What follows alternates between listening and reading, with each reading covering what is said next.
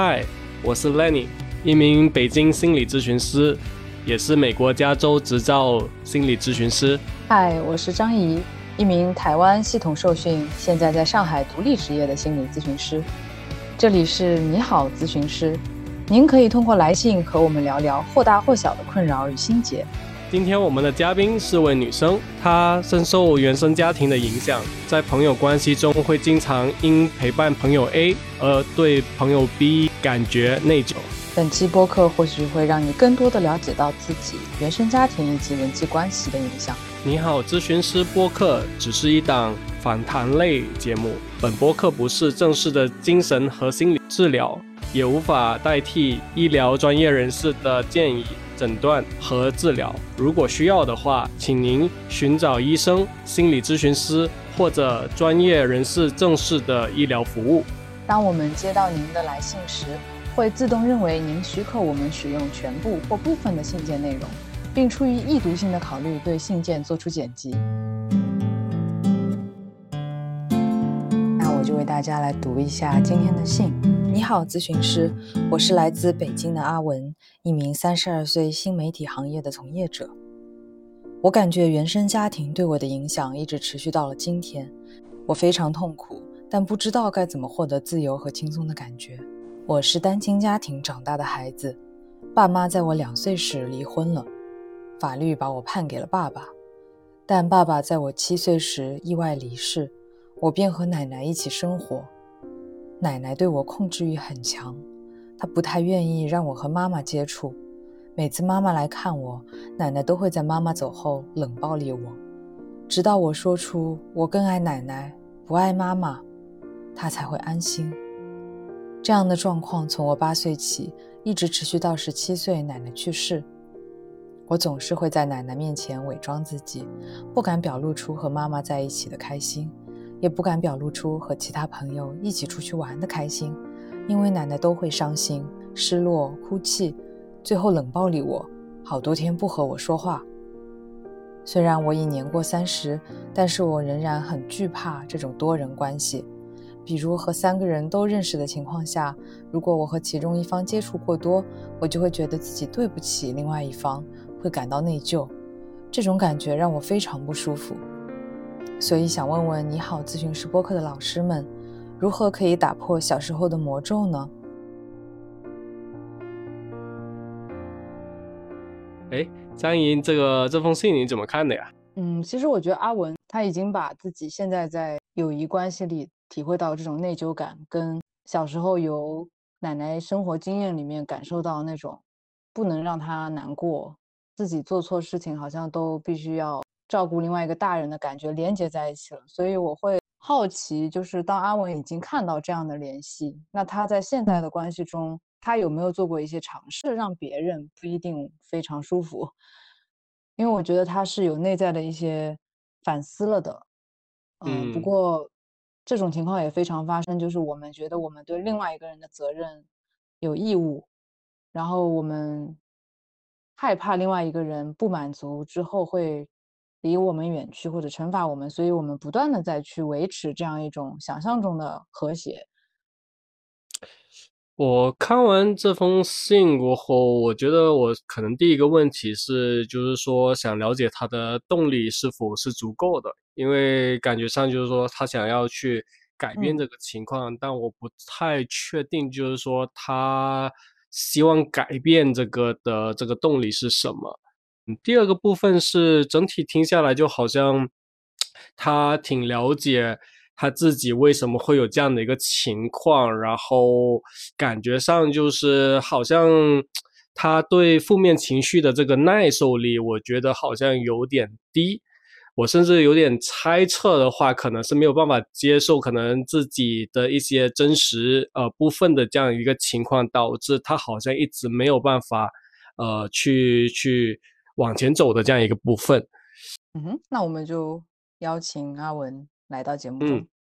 好，Hello，大家好。Hi，阿文，嗯，我们有阅读你的来信，然后在信里面，我们感觉到你有讲到你自己对于现在的亲密关系和人际都受到以前的一些从小到大体验的影响，那我们想跟你确认一下，你的诉求是希望自己在当今的关系中，可以不会因为去亲近某一个朋友，而对另外一个小团体中的朋友感到内疚吗？你的期待是什么？呃，我的期待就是希望我可以呃更自在的跟别人交往吧，就是比如说跟朋友 A 出去玩的时候，不用觉得对朋友 B 愧疚，嗯，我可以问一下你的愧疚是什么样的感觉吗？就觉得自己很糟糕，然后自己怎么没有顾虑好别人的情绪呢？然后自己怎么可以去背叛他人呢？虽然“背叛”这个词听起来有点严重，但是确实那一刻会有这么一个想法。在你的想象中，你当你跟朋友 A 出去玩的时候，朋友 B 他在干什么？他是一个什么样的状态？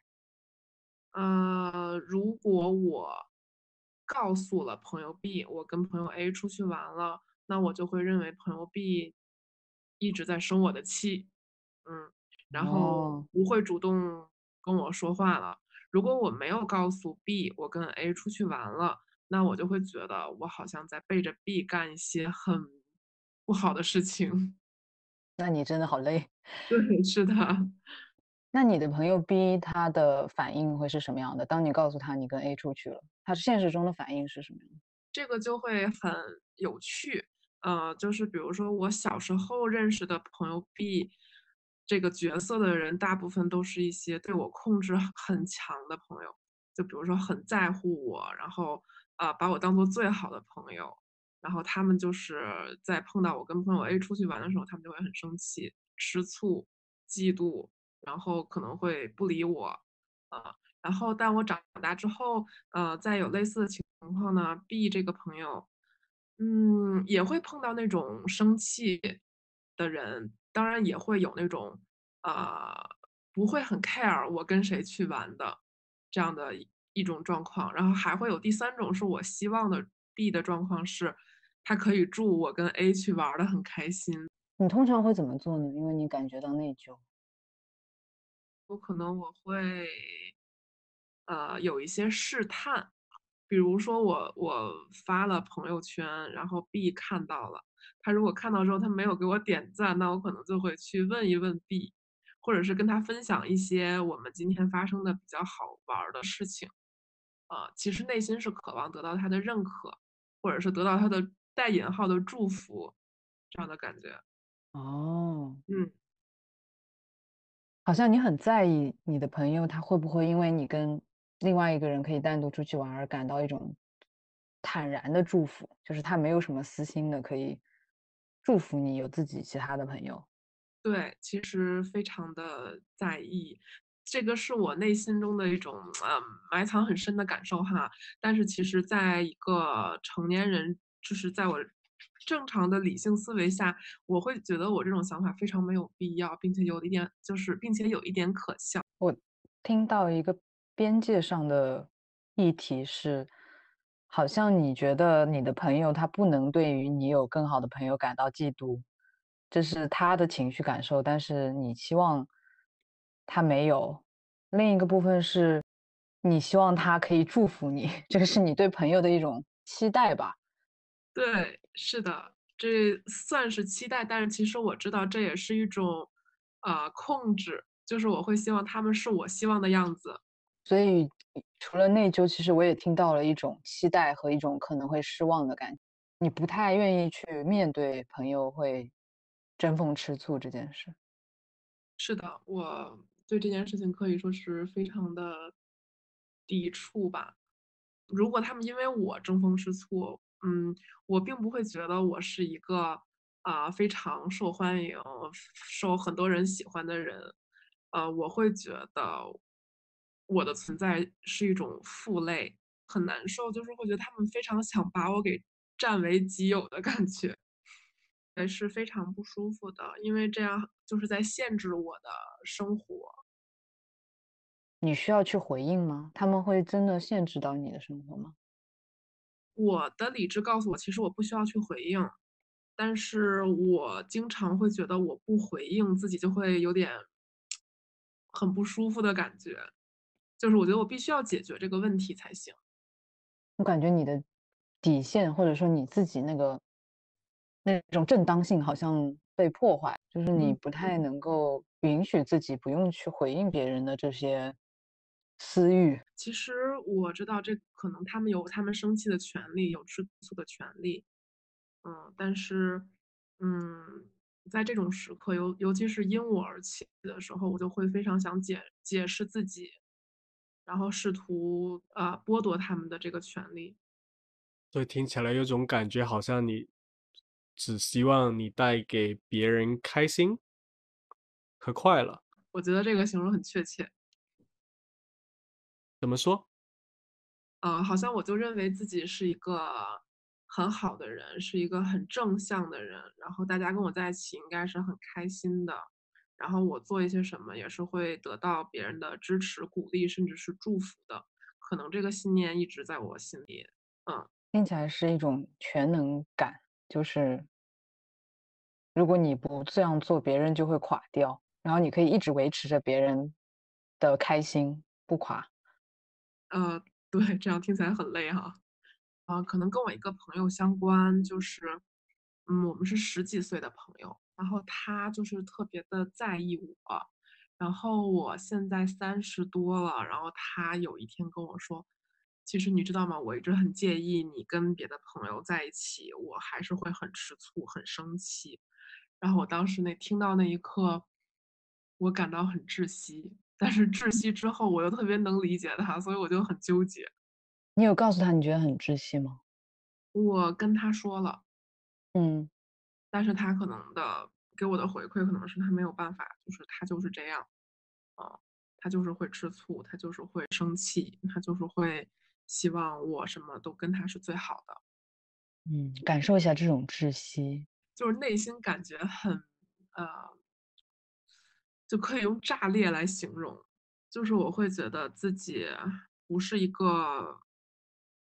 属于我自己的人，就是我一定要把自己的一部分或者是全部去分给一些人，这样他们才会觉得很满意。你觉得他如果是一个意向的话，你把什么东西给他？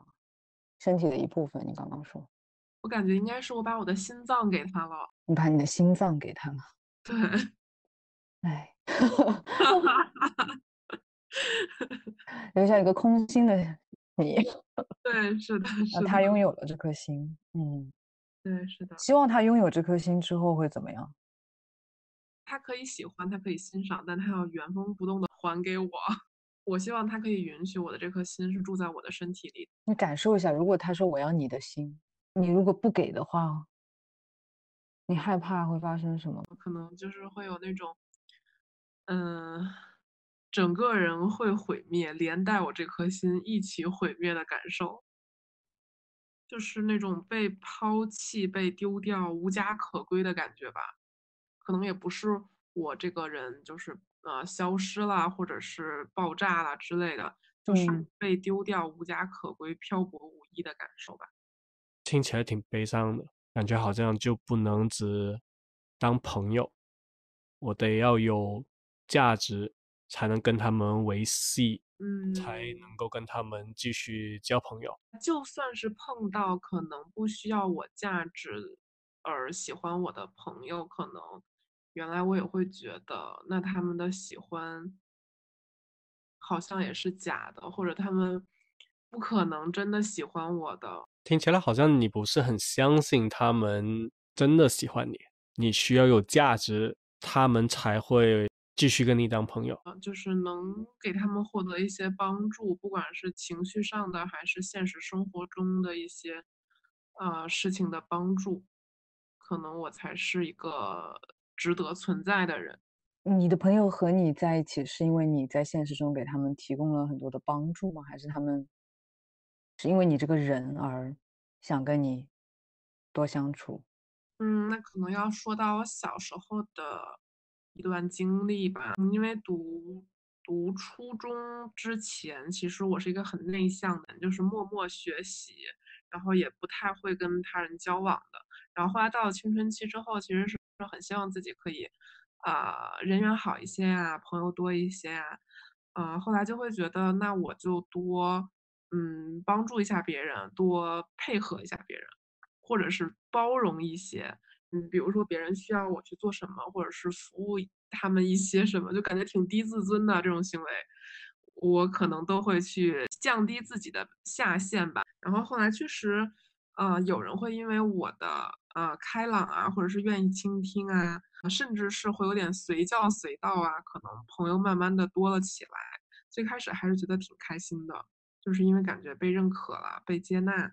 但是久而久之就会感觉被消耗。但是你刚刚提到的那种接纳，有一种像是因为我是一个能够去无时无刻去帮助别人，无时无刻去倾听别人，给予别人，所以我被接纳。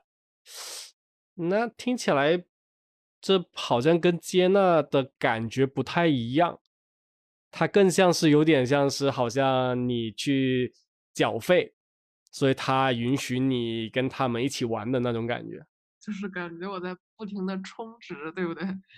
嗯，有点这种感觉。听起来感觉挺悲伤的，这种这个这个这个感受啊。我现在听起来的是，好像你不希望再去用这种方式去得到接纳了。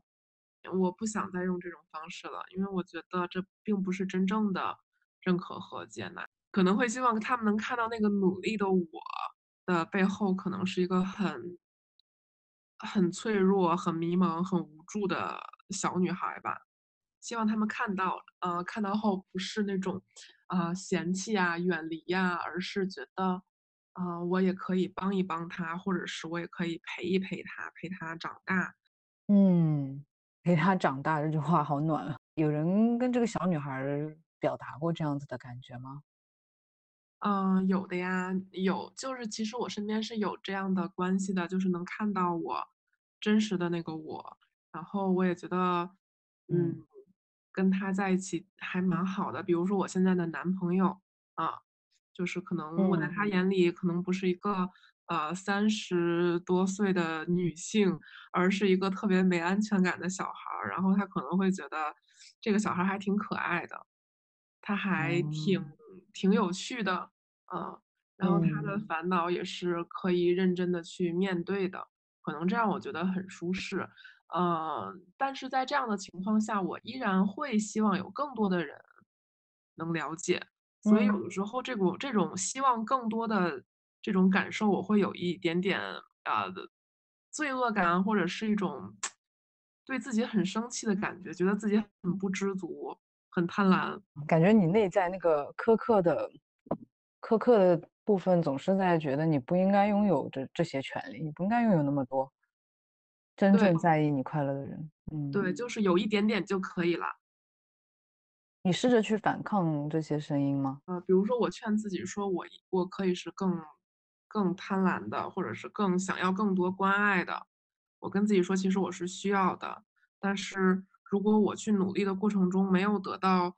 比较正向的回应的话，我就会特别特别失落，然后我可能很长一段时间就不会再有这样的想法和所谓的需求了。哦，我觉得这个太温和了，你的反抗。那那还可以有什么样的反抗呢？我其实很想知道。呃，比如说你内在的这个惩罚，你觉得你不应该有这些关系，你你就是应该。感到内疚，他会怎么说这些话？就是有点略带嫌弃，嗯啊，然后比如呢？就是你，你还想怎么着啊？说你你这样都已经很好了，然后啊，你怎么这么不知足呢？这么不容易满足呢？可能大概就是这样的话术吧。嗯。嗯，那我我我和 Lenny 也许可以帮你想想看怎么回应这些话。如果是我听到我是你的话，我可能我理解的对抗可能是说，可是我觉得不够，我还可以拥有更多。每个人都可以拥有更多啊，我觉得很多人都有比我更多的。你觉得他会怎么回应？我我现在想不出他怎么回应。我觉得他可能就是用一种很这种很可笑的嘴脸看着我吧。嗯。嗯，那我也可能要再加上一些补充，就是你对我太严苛了，你只在意你自己有没有得到得到陪伴吧，你根本就没有在意我需要什么。我不觉得你是为我好。你现在在这样看我，我也觉得很伤心。但是你并没有考虑我的感受。哎，我有个想法。嗯，阿文，你可以重复一下张姨刚刚说的这些话吗？可是我觉得还不够，我想要有更多的朋友理解真正的我。嗯，可是我觉得还不够啊，我需要有更多的朋友来理解真正的我。嗯，你可以根据你需要的修改。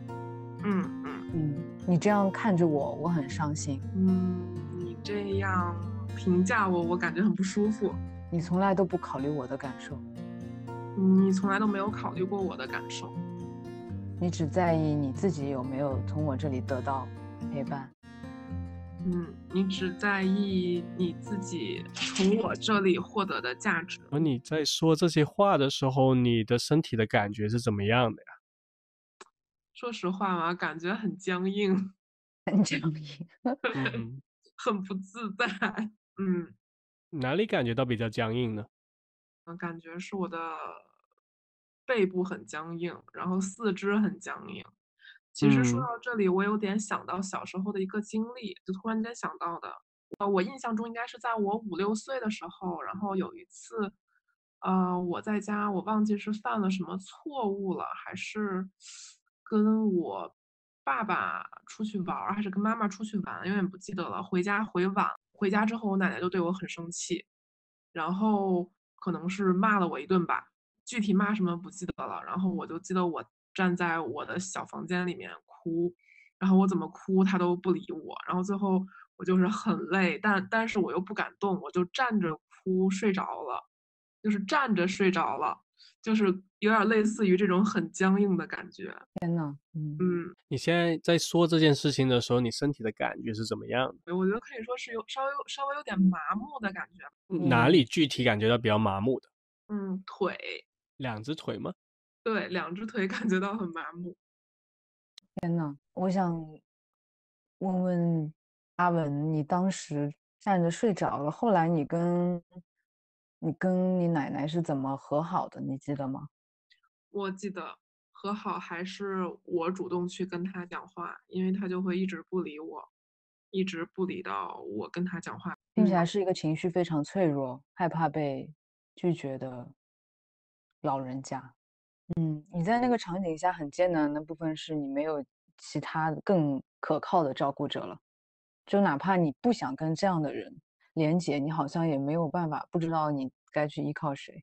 就是现在这样说的时候，其实我心里还会有种。呃，愧疚吧，或者是一种就类似于愧疚的感觉，因为其实我也知道，奶奶对我是很好，也不是好，就是她是很在意我的啊，就是就就是因为在呃父亲去世之后，奶奶她情绪很失控，她就把我当做她唯一的寄托，嗯，就我能感受到她的悲伤，然后我也知道她对我的感情很深厚，所以我经常会在这种呃。我自己的不适以及他的悲伤之中，很矛盾。嗯，我觉得他的感受已经侵入你内在太多了。但是我想邀请你想一想，你爸爸如果当时在你七岁的时候，假如说他没有走，嗯，假如说他或你妈妈他知道了你在这个奶奶身边的感受，你觉得他们会说什么或做什么？爸爸来说，他肯定是不同意我被这样养育的。嗯，然后我在七岁之前其实是有很多很美好的成长经历的，你就更多可能是跟爸爸在一起。然后其实爸爸当时过世，他也更希望是妈妈可以养育我，嗯，但是对，但是妈妈因为她个人的因素，她没有没有办法陪伴我成成长，他会认为我奶奶更有经济实力一些，啊，然后同时呢，我其实，在。呃，几岁或者是十几岁的时候，跟妈妈说过很多次，我说我想跟妈妈一起生活，不想跟奶奶一起住了。但是我妈妈也会抱着我哭，说她也没有办法，然后她也感觉很痛苦，但是她没有办法。所以我就会觉得，这个世界上很多事情都是没有办法的，都是需要我自己来承担，自己来消化的。嗯，所以你说你爸爸不会同意你被这样对待？嗯。如果他在的话，他会怎么做呢？他会把我接走，然后跟他一起生活，然后可能会暂时切断奶奶跟我的很密切的接触，会让我有一些可以喘息的空间吧。如果你有喘息空间的话，你觉得你的感受会是怎么样？会有什么不同？就感觉空气都清新了，就这种感觉。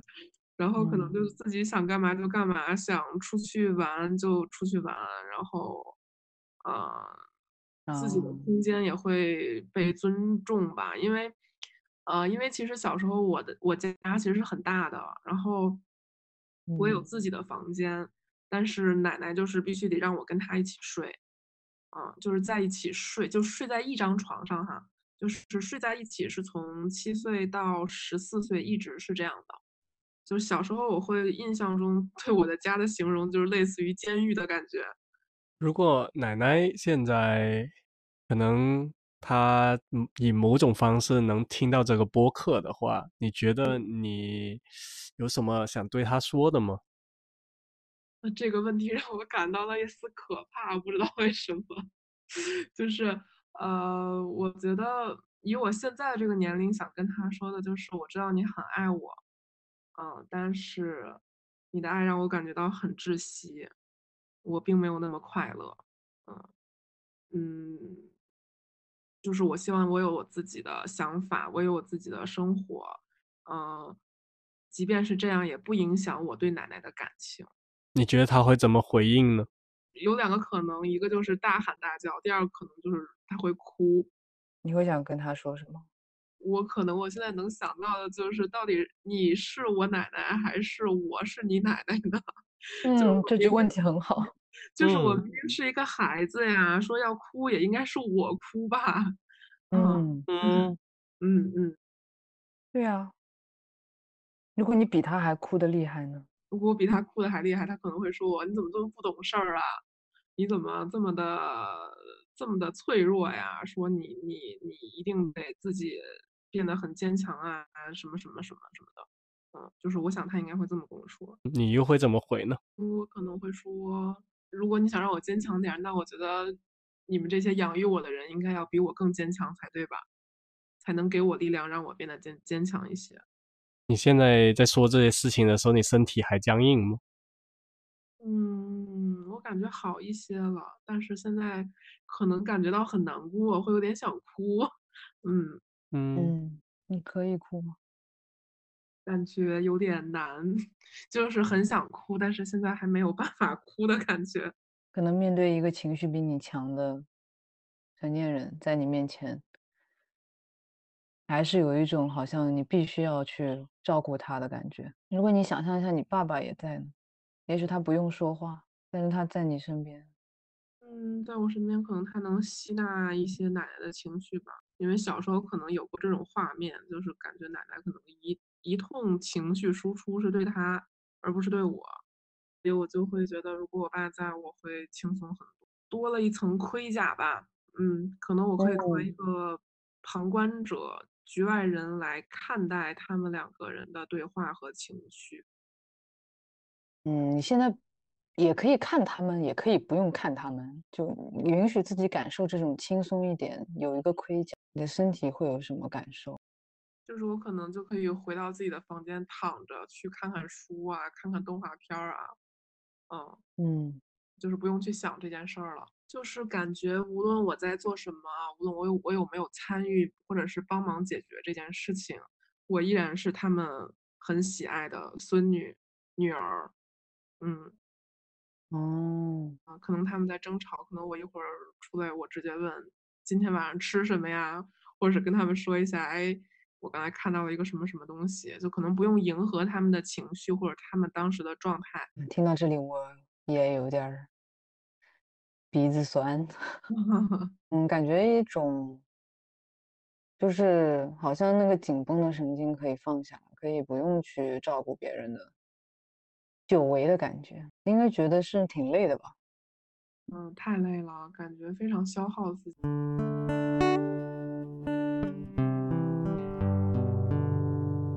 呃，感觉到比较神奇的一个地方哈，嗯，就刚刚我们后面这一段这样的一个练习里面，你有感觉到内疚吗？就是在后面的这个练习，好像等你放松去来，啊、放松下来，然后去表达完过后，然后回你房间的这个想象的过程当中。其实这个想象过程当中，我没有太多的内疚，就有一种扔掉包袱的感觉。嗯，你觉得是为什么呀？因为我觉得我爸在的话，他会去，呃，去解决这嗯件事情，就是不用我承担了。对，我我我刚刚的那个想哭，我感觉到是一句话，就是我需要有一个爸爸，对，这个家里需要有一个爸爸，不只是你奶奶需要她的儿子，你也需要一个爸爸。嗯，是这样的，就是感觉，嗯，我可能更多的共情到奶奶她失去了一个儿子，然后可能我没有太多的共情到自己，或者是帮助到自己，其实我也失去了一个爸爸。是，这个经常会在就是大人的情绪会无节制的向孩子传递的家庭中发生。就嗯你的关注点好像都在他们经历了什么样的痛苦，而你自己就是一直是看着他们的痛苦，都不太有空间去喘息。所以你爸爸在的话，你就没有内疚了，不需要内疚。对啊，但是，嗯，我确实会这样，嗯，就比如这样的假设，可能会在我看来稍微有点无力，因为，啊、可能我从小到大一直有一个，呃，扎根在心里的遗憾的感觉，就是觉得，那你不管怎么做，这个爸爸他不可能死而复生了呀，所以我一定要，呃，强大一些，然后成为呃，或者是在心里再建筑出来一个父父亲，或者是另外一个承担者，或者是就是我自己变得强大起来。但其实这个过程中，我会感觉到很很累。所以感觉上这个内疚好像也把你变成了你爸，你去承嗯担你父亲的责任。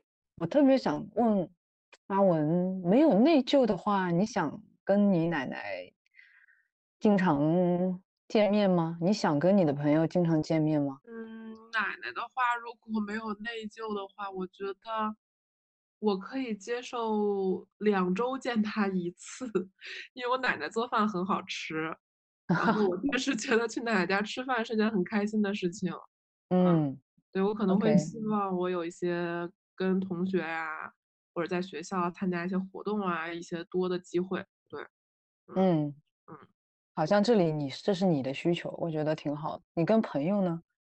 跟朋友在一起，然后我确实有几个特别好的朋友，然后有一个朋友，呃，简称朋友 A 吧，我跟他在一起，嗯，就感觉他对我没有什么要求，然后他可能也会很认真听我讲话，那我就会觉得跟他在一起，我很愿意跟他在一起相处。然后有的时候呢，呃，比如说朋友 B，然后他可能就是那种比较需要我的朋友。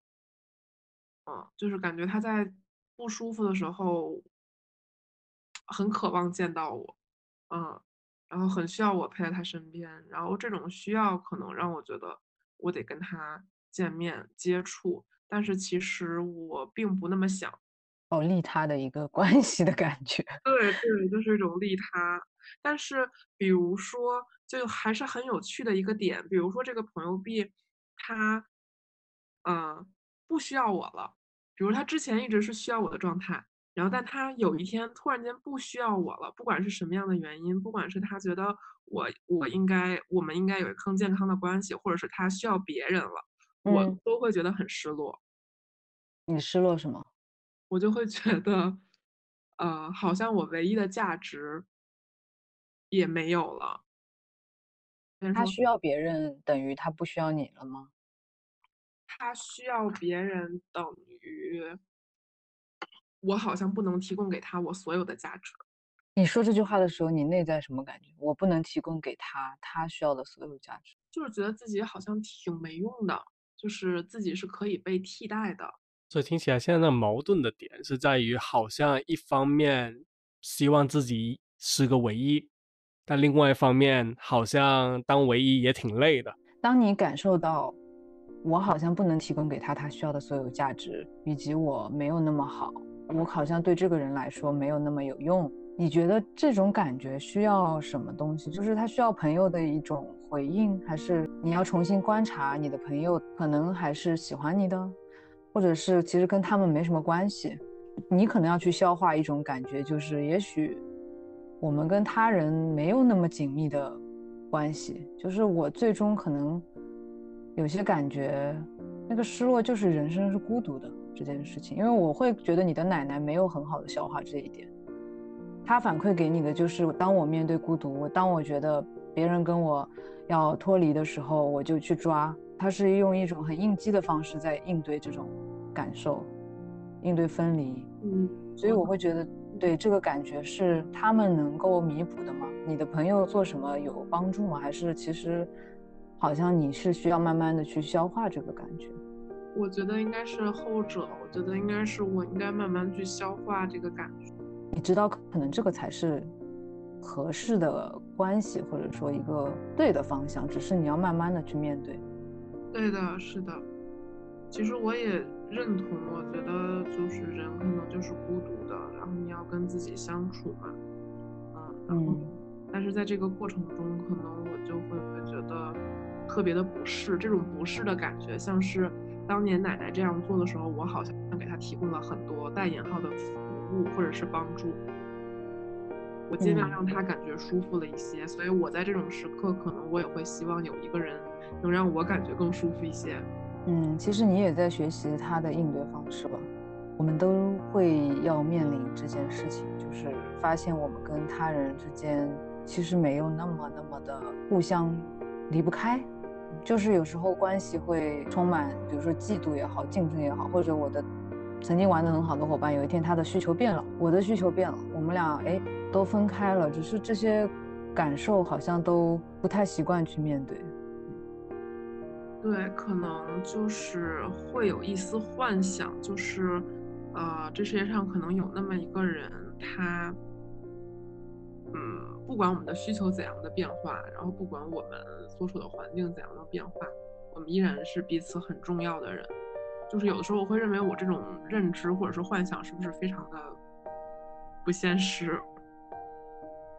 嗯嗯嗯，我我觉得你在说这个不现实，好像我听到就是你在面对一些成熟过程中的痛苦。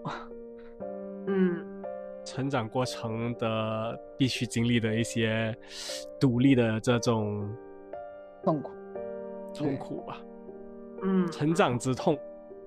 成长之痛，就是因为我经常，呃，会被身边的人形容为一个很独立的人。对，其实这个词，我我有点觉得我会是我的一种呃外壳，啊，就我确实会给人感觉我是一个很独立的人，一个能解决很多问题的人，或者能做好很多事情的人。呃，但是我就是，尤其今天跟你们聊完之后，我会觉得。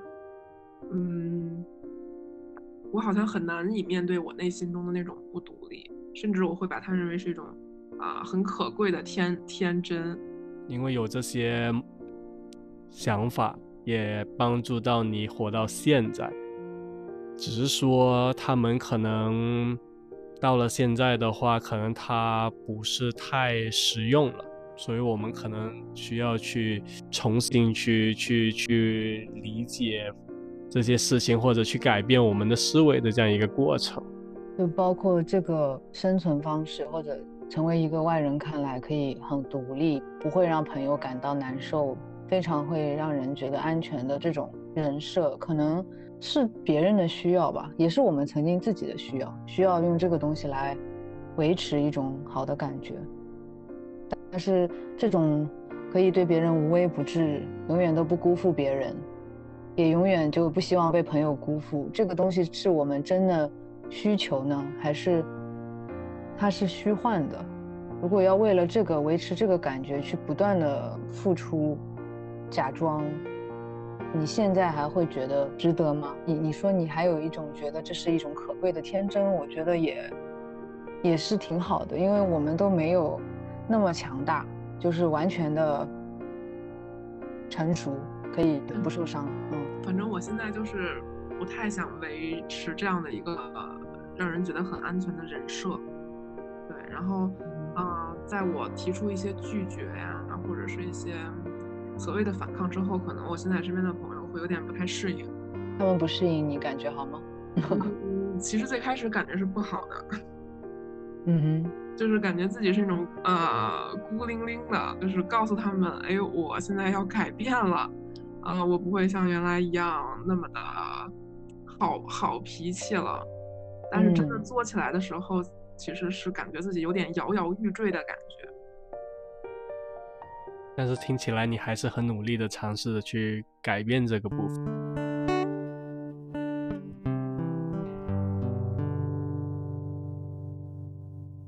就是我聊完之后感觉，嗯，还挺轻松的。就是不要再逼自己了，啊，那没办法，就是给给那些啊吃醋的也好，生气的也好，啊很在意我的也好的这些人，要给他们他们拥有情绪的权利，然后可能会试着去体验一下他们拥有情绪后会发生些什么，就是不要再害怕会发生什么，嗯。嗯，很强大了，可以有这种。对，虽然我这样想，我还是会有点呃，心里会有点空落落的感觉，就不知道会发生些什么。但是可能因为很少会这样试过，所以我想试一试。所以到最后好像更像是，只要你可以接受这个部分，那这些问题都好像不是个问题了。就是因为今天其实阿文有刚刚有说，其实我。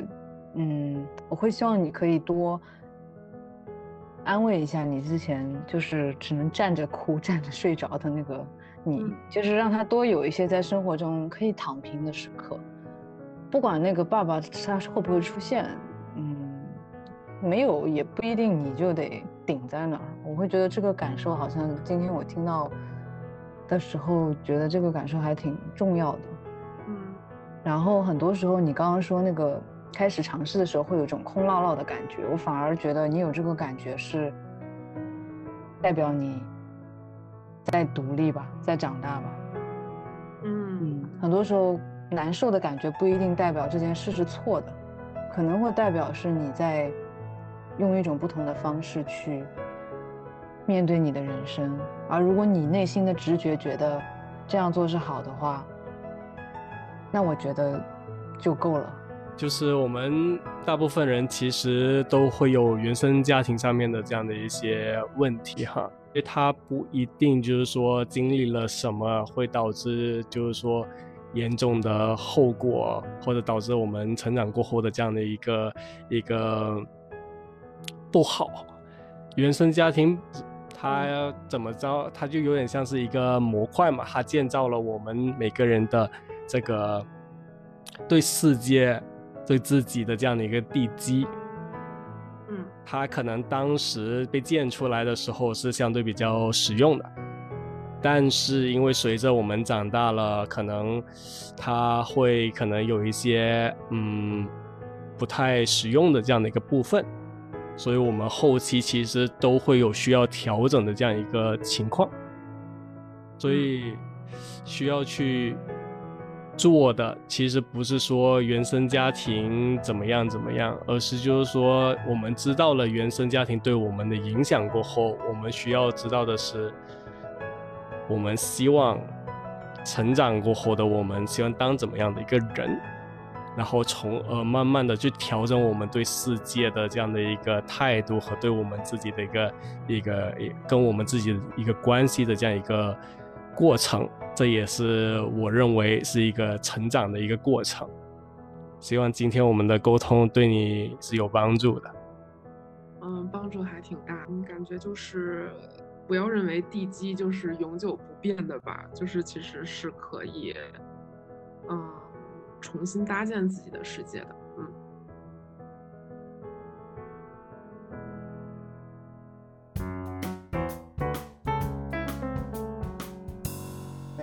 我们和阿文这一趟聊下来，你的感觉怎么样？聊下来过后，他的原生家庭对他的影响还是挺大的。因为父亲的早期离去，他好像需要提前的变得很成熟，去照顾他奶奶的这个情绪，同时间呢也学会如何去支撑他奶奶的这样一个一个角色吧。其实原生家庭对每个人都会有影响，只是说，如果我们想要去建立我们的自我的话，我们可能需要呃一些时间和有一些意识，帮助我们慢慢的去找到呃合适自己的方式。所以，好像在成长过程当中，有些时候我们可能需要学会一个东西，叫就是说成长之痛，就是允许在成长过程当中，他有些痛苦是需要去。呃，能够慢慢的去接受的，而不是一味的只是逃避痛苦。当然，我们也能理解，有些痛苦是没有必要的，那我们其实就没有必要去承受了。但是有些痛苦，它如果能够让我们更好的成长，同时让我们变得相对更自由，你觉得呢？是，我觉得其实关于原生家庭的创伤。有一其中很重要的部分是，当我们意识到这个创伤对我们的影响之后，怎么去尝试改变，怎么去尝试做一些不一样的事情，让过去的我们不再受到这个东西的影响。然后我很开心看到阿文他有真的能够把朋友因为他而不开心这件事情，慢慢看到里面自己的一个主动权，就是。他其实，在尝试去做的事情是控制朋友的痛苦，或者是让朋友不要痛苦。他去想，他想去掌握自己的内疚感，这是他在里面主动在有意识的做的事情。那一旦他能够真的看到自己的选择的选选择权的时候，我们才可以去尝试尝试去放开这个决定。因为有时候我们面对创伤可能会顺从，就是我。不断的在复制小时候的做法，有的时候我们是去对抗那个做法，我们就开始变得很讨厌别人去束缚我们，或者很讨厌别人控制我们。那因为阿文这里听听到更多的是屈从，所以我们在他的小时候看到他无助的那一块的时候，呃，尝试去表达对小时候的他的心疼，还有尝试为他找到可能会替他站出来，去扛下那些。责任的人，比如说他的爸爸，或者是当他最后说他觉得这个不现实的时候，其实也是他意识到，可能有些痛苦是难以避免。他可能已经感觉到这个困难了，但是听起来阿文他会更愿意去尝试面对看看，也尝试去相信他的朋友们和小时候他的那个经历是不一样的，只是可能从习惯上面。或者从感受上面，这可能还需要一段时间。希望阿文能够啊再加油，也希望他能够真的就找到就是他自由和能够相对更自我一点的这样的一个生活方式。